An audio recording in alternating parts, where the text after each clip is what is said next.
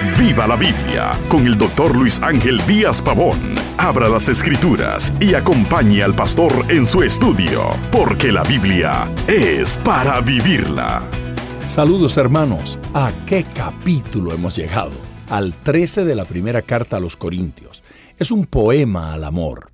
Este es el eje central de esta carta y debe serlo en nuestras vidas igualmente. Abra su Biblia y comencemos nuestra devoción del día de hoy.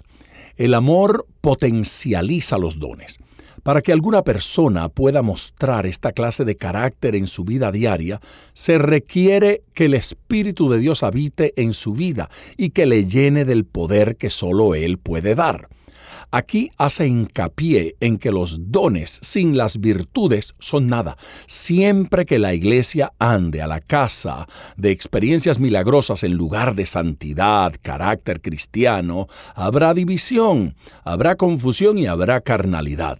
El amor es esencial, dice los primeros tres versículos. Amor, por definición, implica acción. No es solo una emoción, es el corazón alcanzando a otros. La palabra usada es ágape, que es el amor que se sacrifica por el bien de otros. Note cómo toma algunos de los dones espirituales y muestra que su utilidad se potencializa en el amor. Por el contrario, los dones se tornan inútiles si no se ministran en amor. El amor es eficaz. Mire los versículos del 4 al 7.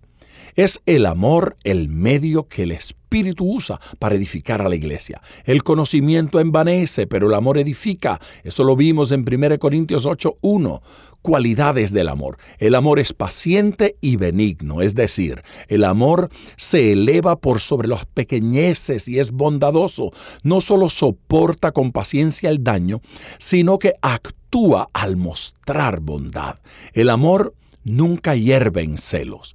¿Cómo reaccionamos cuando otros reciben beneficios o bendiciones que a nosotros nos faltan?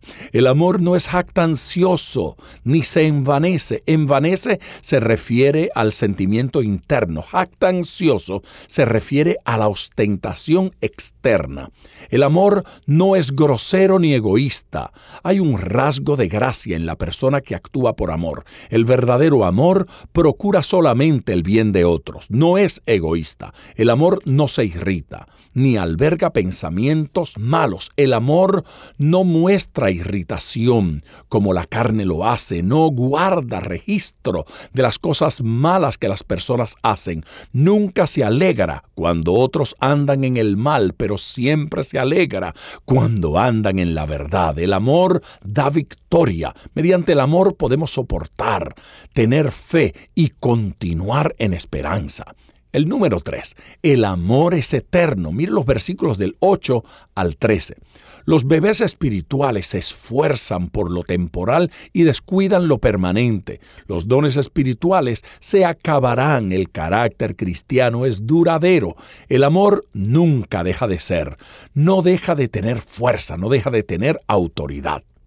No condenamos a un niño porque hable como un niño, pero condenamos a un adulto si balbucea como un niño. Es tiempo, dice el apóstol, que ustedes, niñitos, crezcan y empiecen a hablar como adultos. Corinto era famosa por los espejos de metal, de modo que Pablo los usó a manera de ilustración.